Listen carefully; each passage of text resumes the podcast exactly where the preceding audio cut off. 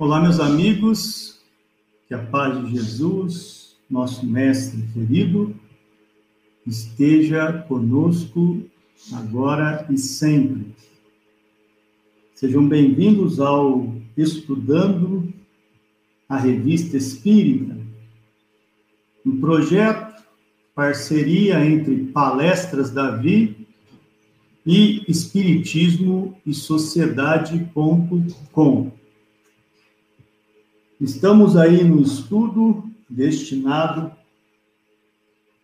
à leitura comentada de todos os artigos que fez Allan Kardec, o seu grande laboratório para boa parte das obras básicas. E hoje nós vamos trazer uma conversa familiar de além-túmulo, assim como Allan Kardec gosta de chamar, sob o título do artigo O Assassino Lemair. O Assassino Lemair. Então, vou fazer a pré abertura para começar na hora, né? E depois a gente já traz esse estudo, que é daquela forma muito gostosa, de perguntas e respostas. Mestre Jesus, amigos espirituais, obrigado pela oportunidade do trabalho. Estejam conosco neste momento abençoado de reflexão. Glória a Deus nas alturas, paz na terra aos homens de boa vontade, e que assim seja.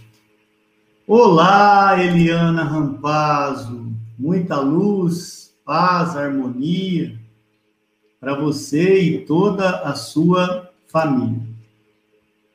Bom, o assunto de hoje é um assunto que já é polêmico daquela época, imagina agora, né?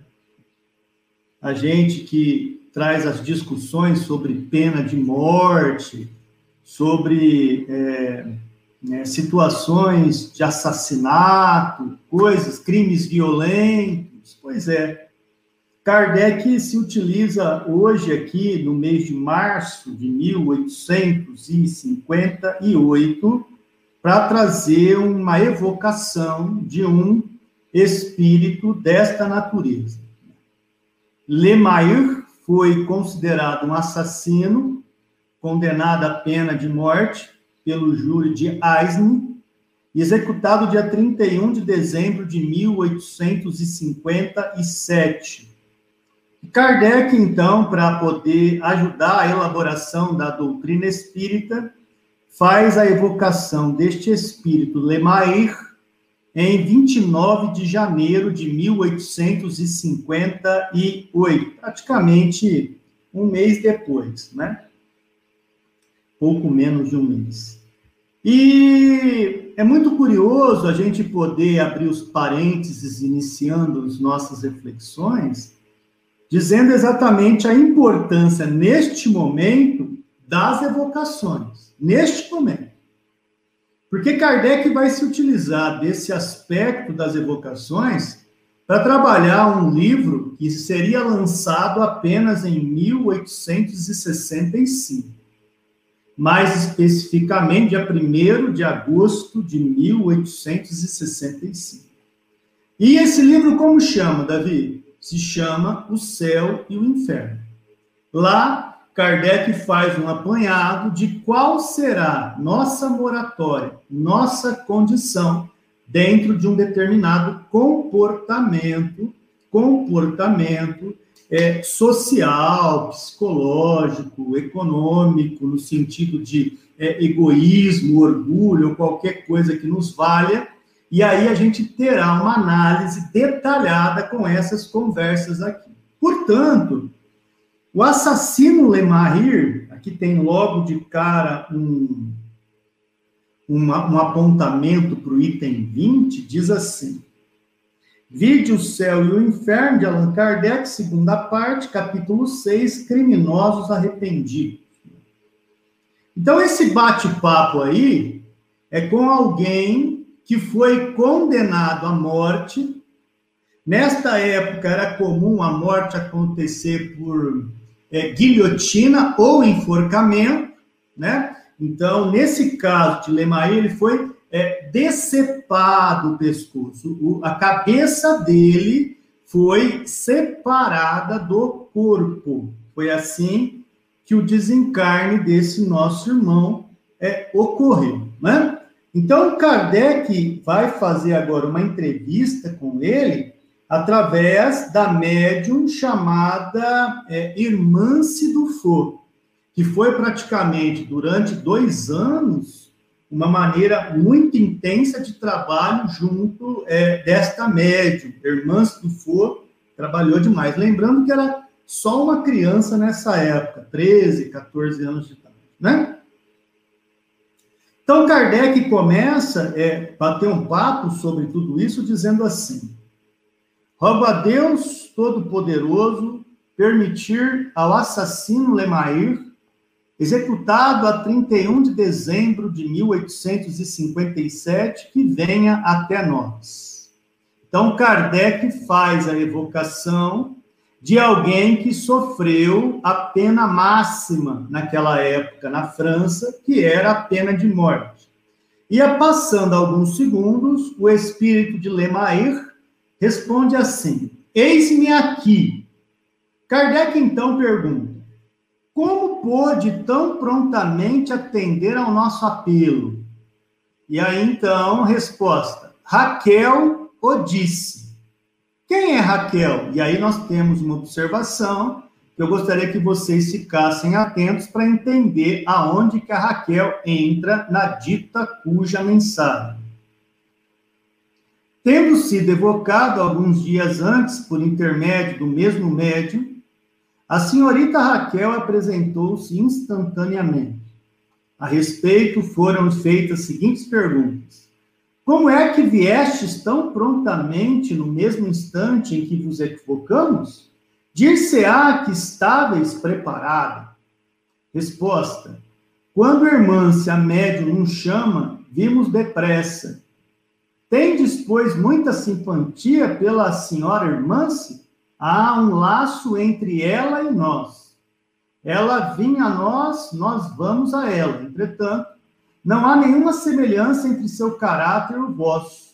Como é então que há simpatia? Ela jamais deixou inteiramente o mundo dos espíritos. Né?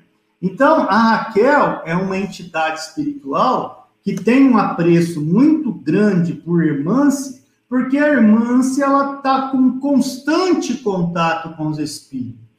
E os espíritos, não se sentindo sozinhos, têm um interlocutor para sempre trocar ideia com ela. Então, por isso que Raquel diz dessa é, possível intimidade dela para com é, Raquel, né? Irmãs e Raquel. Pois é, e não poderia ser diferente. Esse desencarnado da guilhotina aí, né, o tal do, do, do assassino Lemar, teve essa chance também de ter um contato, uma proximidade com essa médium que vocês vão ver agora, o tipo de papo que se estabelece.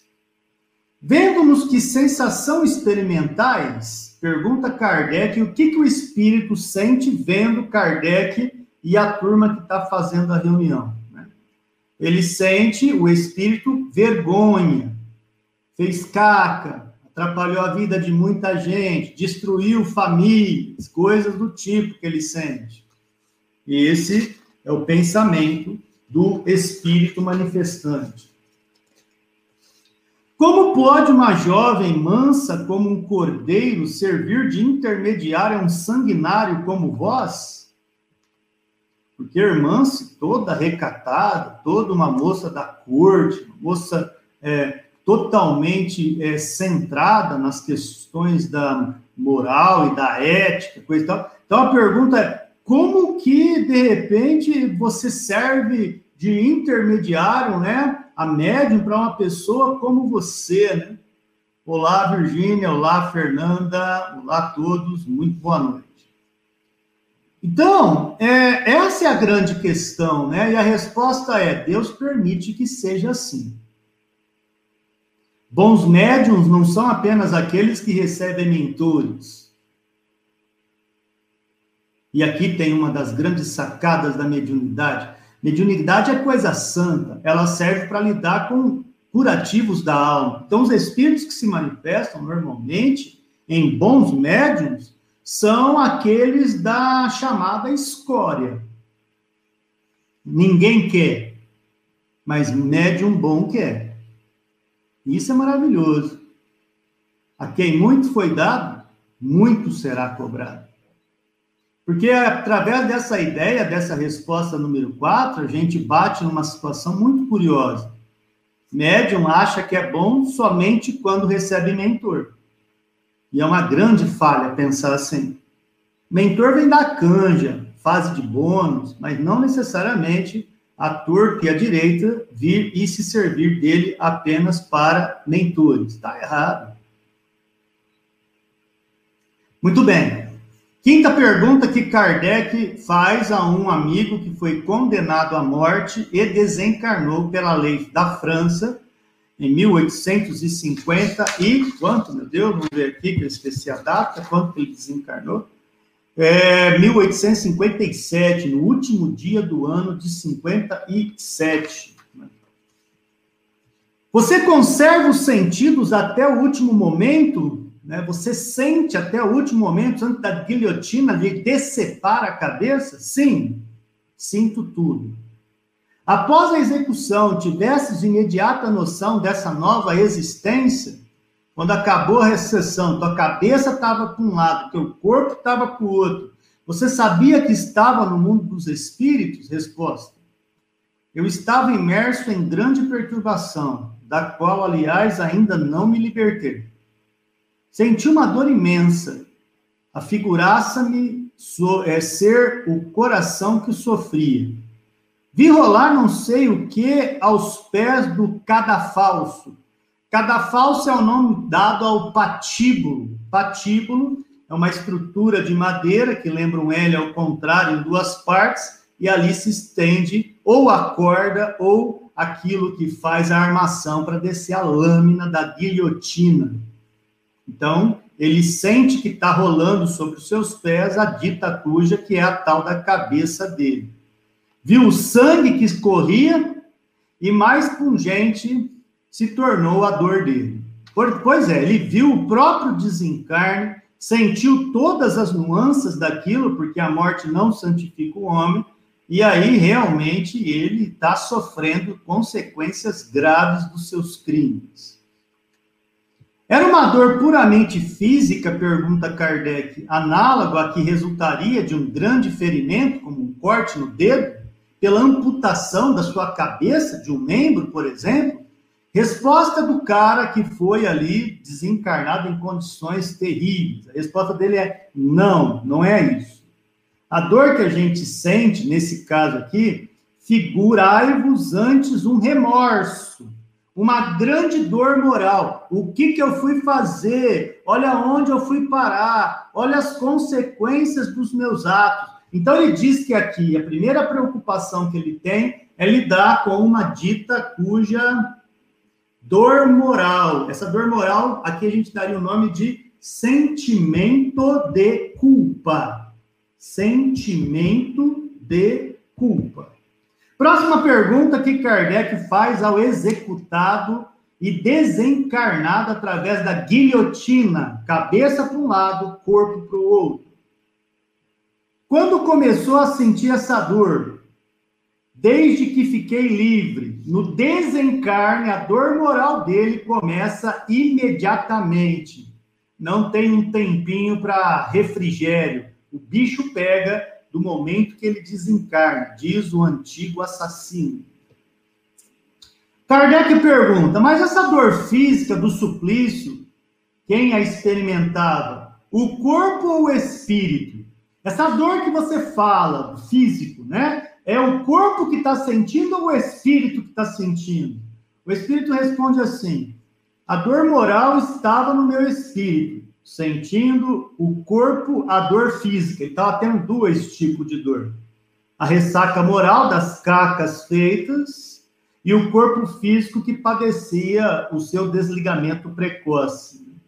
Mas o espírito desligado também dela se ressentia. Ele guardava as reminiscências da dor física. Por isso que em reunião mediúnica, você que não conhece, que é o contato com os espíritos, é comum chegar a entidade que fala que está sentindo frio ainda, ou está se sentindo queimado, ou está sentindo fome, sede. Ele guarda as impressões pelas quais o corpo físico, em determinado momento, antes do desencarne, veio a sentir. Kardec faz a outra pergunta que é assim: Você viu o corpo mutilado? Quando você desencarna, você olha para lá, você vê o teu corpo com a cabeça de um lado e o corpo do outro? Resposta do espírito. Vi qualquer coisa de informe, a qual me parecia integrado. Entretanto, reconhecia-me intacto, isto é, que eu era eu mesmo. Portanto, ele sabia que aquele corpo era dele e que a sobrevivência da alma estava rolando mesmo diante dessa dor extremamente moral e física ao mesmo tempo. Meu Deus do céu, hein? Meu Deus do céu. Kardec, com uma perspicácia maravilhosa como grande questionador que prepara todo esse cenário para a gente aprender sobre o mundo dos espíritos, faz a seguinte pergunta: Que impressões vos advieram desse fato? Eu sentia bastante a minha dor, diz o espírito. Estava completamente ligado a ela. Essa pergunta número 11 vai muito de encontro também com o caso dos suicidas. O caso dos suicidas, que quando por uma ação voluntária há a desistência da vida, essa dor, essa pungência moral negativada, tudo isso vai ser um grande momento de perturbação e que pode levar anos para dissipar da vida do indivíduo. Então você imagina aqui. Mas que sempre que a gente fala de pena de morte, né, como que é o caso aqui, e que alguns países ainda existem, o que me faz pensar é: e que o carrasco que puxa a alavanca da guilhotina? Ele também passa a ser um assassino? E o juiz que autoriza a morte por guilhotina ou enforcamento ou injeção letal, ele também passa a ser responsável e também se torna um assassino? Perguntas, reflexões, análises. Nossa, quanta coisa que a gente tem para pensar, não é? Porque aqui a gente pega o título, o assassino, o tal do nome do cara aqui, é o assassino Lemar. Beleza. Carrasco a gente não sabe quem foi. O juiz aqui a gente sabe que a cidade que era o júri de Eisner é onde a coisa rolou. Enfim, é um encadeamento de coisas que a gente vai falando. E aí? Quem será que realmente, e será que realmente é somente o tal do Lemair, o assassino? Quando uma, quando uma sociedade não dá uma boa educação, recursos mínimos de saneamento básico, educação propícia, saúde, e a escolha da sociedade vai gerar, por exemplo, momentos difíceis, que, claro, temos o livre-arbítrio para não fazer caca nenhuma, mas será que existe um compromisso para, por exemplo, corruptos que, ao invés de mandar o dinheiro público para caminho correto de educação, de saúde, de, de tudo que a gente sabe que traz o bem-estar civil, é, pode minimizar esses flagelos? Aonde será que fica o compromisso simplesmente do cara puxar o gatilho e tirar a vida de alguém, sendo que esse alguém teve um, uma história até chegar? Nada justifica, hein? Não seja um pedante falando que eu estou defendendo esse ou aquele ponto de vista. Não. Estou trazendo aqui reflexões para a gente poder pensar a respeito. Qual seria a nossa ação tendo o mesmo cenário que teve Lemair. Será que seríamos parecido com ele ou não? Porque nós temos, graças a Deus, uma estrutura totalmente é, é, refeita dessas questões aqui. Temos casa, temos comida, temos família, temos luz, temos é, água, água, comida em abundância. Temos, temos o que a gente de boa. Mas, né? E aí? Todas são as questões que a gente precisa fazer e, evidentemente, ter um tempo para ver se a resposta vem, mas com muita calma, muita calma mesmo. Décima segunda pergunta que Kardec faz ao, ao espírito que morreu na guilhotina. Será que é verdade aquilo que a gente ouve, diz Kardec, que o corpo vive ainda alguns instantes depois da decapitação, tendo supliciado a consciência das suas ideias? Ou seja, cabeça caiu no cesto, tumba. Durante alguns segundos, essa cabeça ainda pensa essa é a pergunta de Kardec.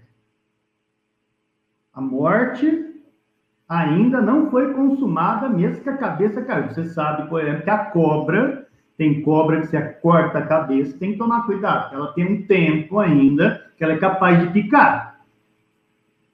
Né? Então, essa sobrevida no homem durante a guilhotina também existe? Kardec pergunta isso. Resposta. O espírito retira-se pouco a pouco. Quanto mais o retém os laços materiais, menos pronta é a separação. Então a resposta é: quanto mais vínculo ele tem com a matéria, quanto mais apegado ele é, mesmo mortes violentas faz com que ele fique integrado na matéria um lapso de tempo maior. Resposta é sim.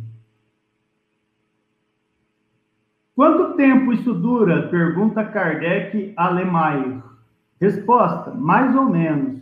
Vê a resposta que eu te dei antes. Ele não tem como medir. Kardec quer demais. Como que Kardec quer a equação de um cara que acaba de desencarnar, que ele pode ter apenas como peso e medida a experiência dele? É isso que o Espírito fala com muita educação. Décima quarta pergunta. Dizem que se há notado a expressão de cólera, raiva, movimentos da fisionomia de certos supliciados depois da cabeça cair no cesto, como se quisessem falar. Será isso efeito das contrações nervosas desses músculos faciais ou ato da vontade do espírito que quer manifestar sua ira? Pergunta do. Resposta do espírito que passou pela experiência. Dá vontade, velho. Dá vontade. Visto que o espírito não se havia ainda desligado. Ele tem raiva e se manifesta com a cabeça fora do corpo, durante um lapso de tempo. Curioso, né? Muito curioso.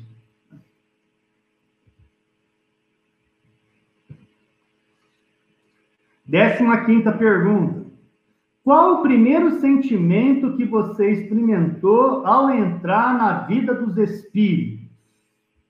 Resposta do assassino: um sofrimento intolerável, uma espécie de remorso pungente, cuja causa ignorava. Você imagina a cabeça de um assassino como que deve fritar dia e noite do tamanho das cacas que foram fazendo ao longo de sua vida, velho ao longo de sua vida. Isso aqui devia ser transmitido lá no Carandiru, quando tínhamos ainda essa chance de estudarmos né? na, aqui na Vila Branca, né? agora é Vila Cor-de-Rosa, na cadeia feminina. Isso aqui devia ser, ser propagado para reflexão. Claro que nem todos entenderiam, mas alguma pulga atrás da orelha de alguém que de repente pensar em puxar um gatilho, uma faca, alguma coisa para tirar a vida de alguém, isso aqui devia ser colocado para refletir, mano. Eu eu penso seriamente nisso. Não é à toa que Kardec pôs aqui. Décima sexta pergunta. Assassino, por acaso você está reunido aos vossos cúmplices com concomitantemente supliciados? Amigos que perderam a cabeça como você estão aí contigo? Resposta: infelizmente sim. Por desgraça nossa, pois essa visão recíproca é um suplício contínuo, exprobando-se, censurando-se uns aos outros os seus crimes. Então, um fica apontando o dedo para o outro. Imagina ficar nessa vibe ali durante anos. Deus me livre. Deus me livre. Kardec avança já quase no final dessa entrevista, no mínimo curiosa, que faz a gente pensar demais. Né? Kardec pergunta assim: é, tendes encontrado as vossas vítimas, aquele que você pisou no tomate, que você tirou a vida, que você ceifou a vida dele? Você encontra com essas pessoas? A resposta do cara, olha isso. Vejo-as, vejo-as, são felizes seus olhares perseguem-me. Sinto que me varam o ser e debalde tento fugir-lhes. Então, ele, ele tem a, a imagem mental das vítimas e não tem para onde correr, porque a consciência registra o nosso céu ou o nosso inferno. Caramba, quanta lição, hein? Não sei vocês, hein, mas esse questionário aqui está me é, abrindo os olhos para tantas coisas. E para vocês que acompanham esse, né, esse estudo, o que, que vocês pensam até aqui? Escreve aí, interage comigo. É, não deixa, não deixa eu sozinho, não. Me ajuda aí. Então Kardec aproveita, o cara já está incomodado pra caramba ter que falar das vítimas que estão analisando os seus atos. Aí Kardec dá um golpe de misericórdia e solta. O que impressão vos causa os olhares desses que você prejudicou? Resposta: vergonha e remorso. Ocasionei-os voluntariamente e ainda os abomino.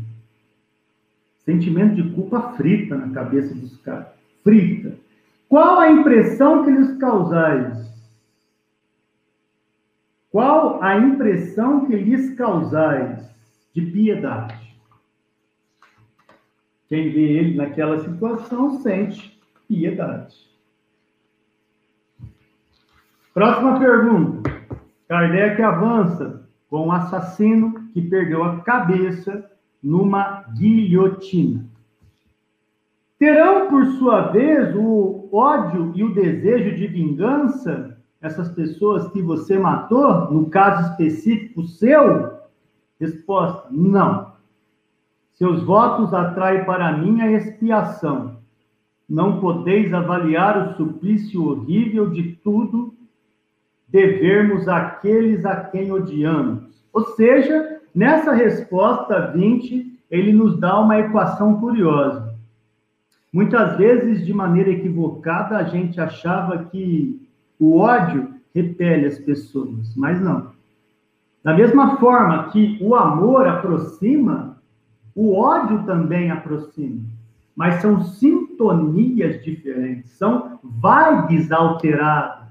E é diante dessas escolhas que vamos fazendo de como nos comportamos ao pensar e sentir, que evidentemente isso gera qualidade ou defeito na convivência.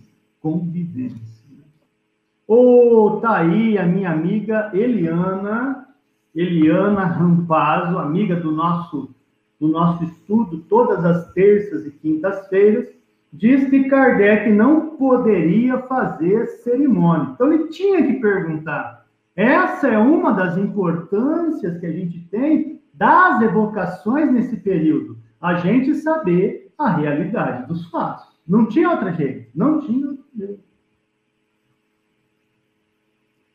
Vigésima primeira pergunta que Kardec solta é assim: lamentais a perda da vida corporal? Apenas lamento os meus crimes, diz o, o assassino. Se o fato ainda dependesse de mim, não mais sucumbiria, não mais erraria. Então, na verdade, ele está pouco se lijando para o corpo físico dele. A dor moral é que está mais pegando. Isso aí está sendo para ele extremamente difícil de passar.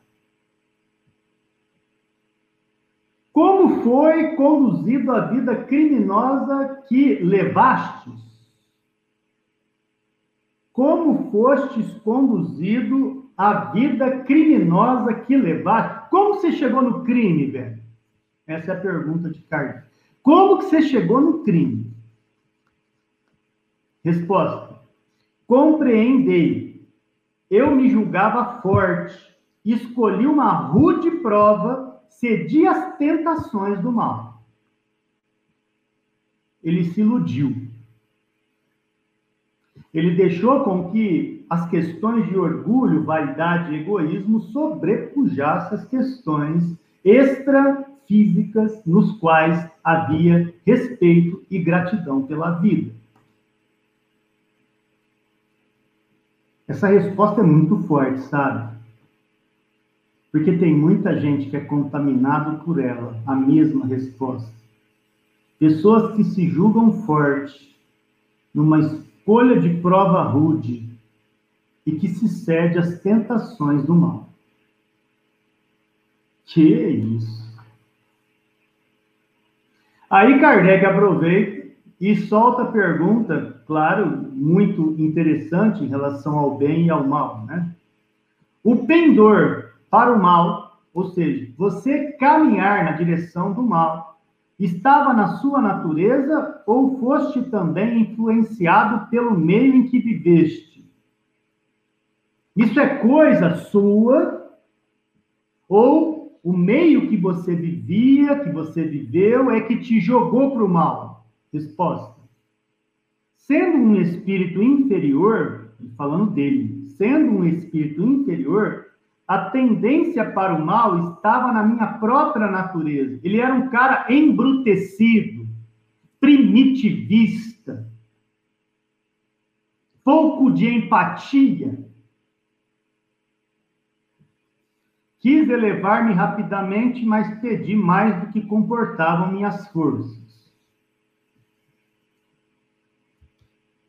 Então o cara tropeçou pela tentação que o mundo nos oferece. É curioso porque parece que a gente está lendo aqui uma coisa de 1857, mas muita gente em 2021 vive a vida que está aqui, exemplificada pelas mesmas respostas, as mesmas. 24 pergunta de Kardec ao assassino. Se tivesses recebido, se tivesses recebido são os princípios de educação, ter-vos-eis desviado da senda criminosa? Se você tivesse tido uma boa educação, uma sociedade que fosse justa na questão é, é, educacional, uma boa distribuição de renda, é, um bom é, água, esgoto encanado, família adequada, preço justo em supermercado, uma vida onde você tivesse uma sociedade justa e que te educasse, mesmo dentro de casa ou fora dela. Isso poderia te tirar da senda do crime? Resposta do Espírito, né? Claro que subjetivamente, porque é, é fácil você falar sem viver a situação. Ele vai falar, então, imaginando, tendo educação, como seria a vida dele. Resposta é sim. Mas eu havia escolhido a condição do nascimento. Ele pediu para nascer em um ambiente que, de repente, não tem essa educação toda. Né? Ele dependeria mais dele, de segurar a própria onda dele, do que efetivamente de terceiros. É isso que ele coloca de resposta. Né? Acaso, 25 pergunta, acaso não vos poderíeis ter feito homem de bem? Você não poderia ter sido um homem de bem, cara, ao invés de um assassino? Pergunta Kardec. Resposta: Um homem fraco é incapaz tanto para o bem quanto para o mal. Poderia talvez corrigir na vida o mal inerente à minha natureza, mas nunca me elevar para a prática do bem. Ele está assumindo aqui, categoricamente, que a postura dele espiritual está ainda na transição da animalidade para a sensibilidade. Não rola muitas emoções ainda com ele positivas. É um cara que vive muito aqui, pelo que a gente está vendo, o seu universo, que crê da sua da lei que, que regia a vida dele, chamada lei de Talião. Mano, olho por olho, dente por dente. Se vier, vai rodar. Esse é o parâmetro de um cara como esse, que possivelmente viveu questões de duelo, questões de enganações, questões de, é, é, é de todas as podridões equivocadas que nós, enquanto ser humano, somos capazes de fazer. Agora eu pergunto: quem somos nós para julgar a vida do cara? Quem? E nós? Temos também coisa do tipo para pensar? Ou não? Ou a gente já santificou todos os processos? É evidente que não. Por isso que está aqui para a gente é, é, relacionar e pensar a respeito da nossa própria vida. Kardec, na 26 pergunta, amigos, pergunta assim: é, quando encarnado, você acreditava em Deus? Resposta: não. Mas a resposta desse não deixa claro que não da forma como você acredita, Kardec. Porque na 27 pergunta, ele parece que ele dá uma contradição na resposta que deu na 26. Presta atenção, analisa comigo. 27. Dizem que na hora, dizem que na última hora você se arrepende. É verdade que você se arrepende na última hora que você vai que você vai desencarnar, existe um arrependimento? Resposta. Né? Porque acreditei num Deus vingativo, era natural que o temesse. Então, ele coloca aqui que a, a, o Deus que ele acreditava era o Deus de Moisés, de Abraão, o Deus do castigo, que não é o Deus apresentado por Kardec, que remete e resgata o Deus de Jesus. O Deus que fala Jesus. O Deus que ensina e que versa Jesus. Perceberam? É isso que está falando aqui. Mais uma pergunta, 28. Kardec pergunta: Agora, o vosso arrependimento é mais sincero? Você se arrepende das cartas que você fez, filho? Essa é a pergunta de Kardec se ele tivesse sentado aqui. Você não se arrepende das cacas que você fez? Resposta: Pudera. Evidentemente que sim. Veja o que eu fiz. E ver o que fez é terrível, porque não tem para onde correr, não tem aonde escapar, não tem aonde, a não ser encarar a própria consciência. Então, aí, no caso, o bicho pega mesmo. Vigésima nona pergunta. O que, que pensa de Deus agora? Você antes não acreditava e pensava no Deus que te punia. E hoje? Hoje eu sinto esse Deus que você está falando aí, mas eu não compreendo ainda. Eu sinto que ele existe. O assassino responde: Eu sinto que ele está aí. Mas eu sou um analfabeto totalmente cego perante compreensão do que ele é. Caramba, hein? Hã? O que, que, vocês estão achando do texto? Eu, a hora que eu li isso aqui a primeira vez, eu fiquei extremamente admirado pela é, é, é, franqueza da entidade e a coragem de Kardec de trazer um texto desse. Eu achei fantástico. E vocês? Né? Tá com nó na garganta? Tá acompanhando a, a, a entrevista aqui com a entidade? O que, que vocês estão pensando a respeito, amigos? Vamos lá. Próxima pergunta. Você acha justo o castigo que vos infligiram na terra? Você acha justo ter cortado sua cabeça em praça pública? Resposta da entidade: sim, foi justo. Tamanho do cara ruim que eu fui, claro que foi justo. Para que sirva de modelo para que outros não façam o que eu fiz. Esse é o pensamento do assassino. Não é o Davi falando, pelo amor de Deus, né? Porque senão, vai lá, dá uma editada no pedacinho da hora que o Davi fala da pena. Não faça isso, presta atenção. Não me põe peso nas minhas costas, que meu lombo já está pesado demais. Beleza? Vamos acompanhar. Esperais obter o perdão dos vossos crimes? Perdão dos vossos crimes? Resposta dele: Isso eu já não sei. Não depende de mim, depende do outro. E como é o outro, o outro não sei o que está pensando de mim. Eu tenho que saber agora segurar minha pipoca aqui, que está estourando, tá ruim, tá osso. Escaca, velho. Agora eu tenho que ter o peso de, de saber como passar. Caramba, hein, velho? Que que é isso? É muita, é muita intensidade, velho. Você, vamos lá, 32 segunda pergunta. Como pretendeis reparar os vossos crimes? Resposta do Espírito. Por novas provações, conquanto me pareça que existe uma eternidade entre elas e mim. Eu já nem sei aonde eu vou reencarnar, não sei nem a hora que vai ser o processo, mas é a única forma que eu tenho. Não é aqui, é na matéria. É lá na hora que eu estiver testando novamente se eu realmente não vou tirar a vida de ninguém. Só que para nascer de novo, eu vejo uma eternidade entre a próxima reencarnação.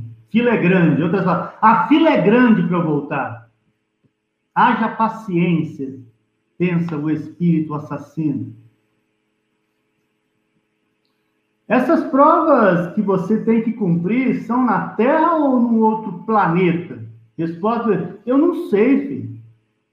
Não se esqueça, Kardec, que eu sou um espírito limitado um espírito bruto, bronco, espírito é, primitivista. Eu não tenho, eu não, eu não sei o que, que eu tenho na frente do meu próprio nariz. Nem cabeça no lugar tá mais. Você vê como que tá a minha consciência. Tô desnorteado, Kardec. Ele não sabe. 34 pergunta. Como podereis espiar vossas faltas passadas numa nova existência, se não lhes guardais a lembrança? Delas terei a presciência, uma intuição, uma predisposição. Eu terei desejo. E nessa hora de querer matar alguém, eu poderei dizer: não, não vou matar, velho. Antes eu até mataria, mas agora eu não vou matar, não.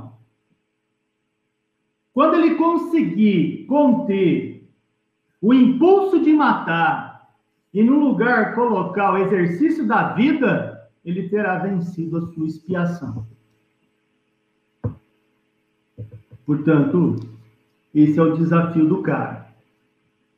Quando alguém encheu muito o saco dele, ele não pegar e dar uma paulada na cabeça do cara, fala: não, dessa vez eu não vou dar paulada, não. Vou virar as costas e sair fora. Vou fazer uma prece no lugar. Mas não vou entrar nesta vibe.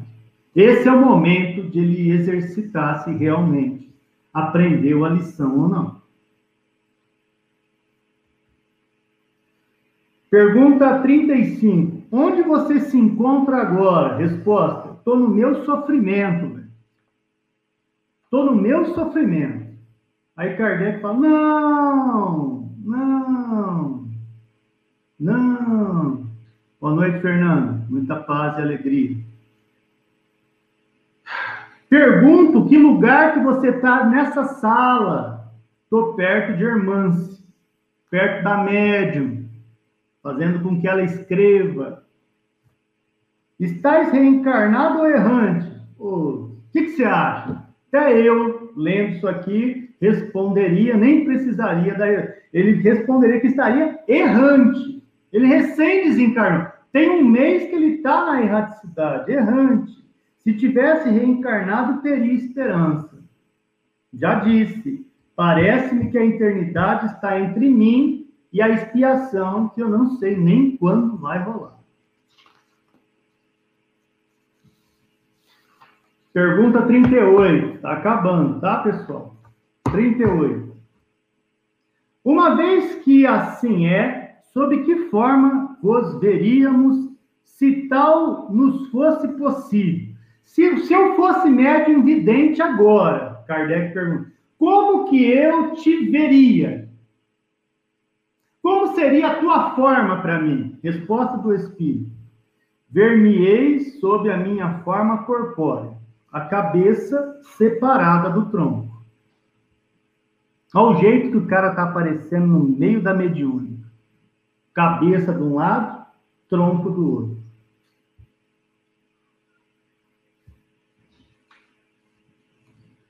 É, Kardec pergunta: você pode aparecer para eu ver? Não. Deixa eu ir embora. Ele já está falando. Agora eu já estou de saco cheio. Eu já tenho minhas dores para passar. Já falei o que eu tinha que falar. Agora, por favor, preciso da linha na pipa. Preciso sair fora disso aqui. Estou incomodado. Não é fácil lidar com esse trem que buzina na minha consciência, né? é, me culpando, me julgando, me condenando, além da guilhotina. Né? É, nossa amiga Virgínia coloca que está encantada aí com o estudo da Revista Espírita, agradecemos. E aí, caminhando para as últimas duas perguntas de Kardec. A 40, a pergunta é a seguinte, quadragésima.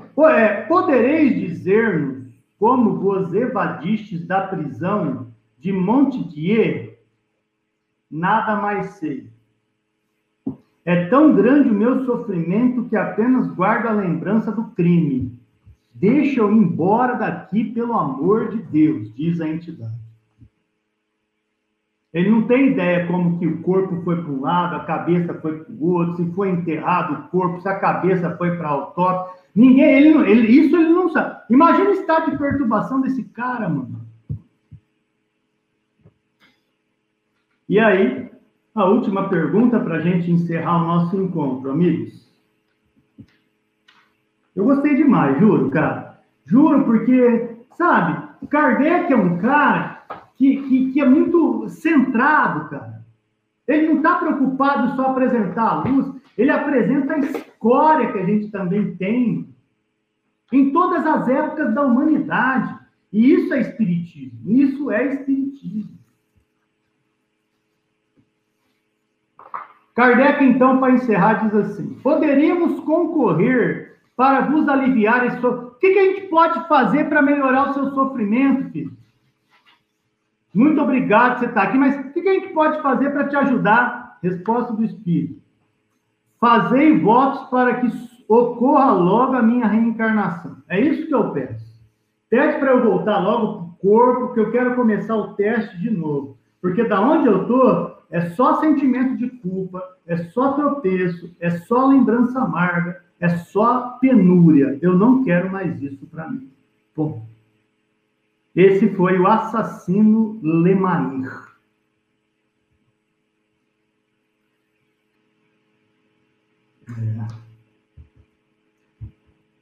Muito obrigado a vocês que acompanharam nossos encontros aqui de terças e quintas-feiras, sempre às 19 horas, um encontro que tende a estudarmos todos os artigos da Revista Espírita.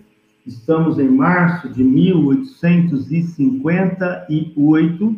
Deixando o próximo convite, próxima quinta-feira, Davi Filho vai estar falando também de uma conversa de além túmulo sobre a rainha de Oude.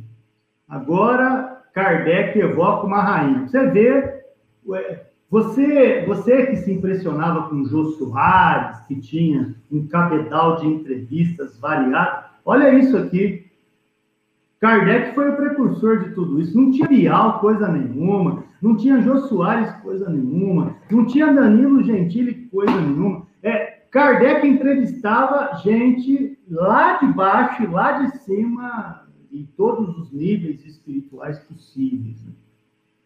Quero agradecer profundamente vocês que acompanham os nossos encontros. Eliana Rampado, sempre constante, seja aqui comigo, seja com Davi Filho, Virgínia também, a todos os amigos aí que possibilitam esse nosso projeto em andamento. E simplesmente o que eu tenho a dizer antes da gente encerrar, meus amigos. Glória a Deus nas alturas Paz na terra aos homens de boa vontade e que assim seja.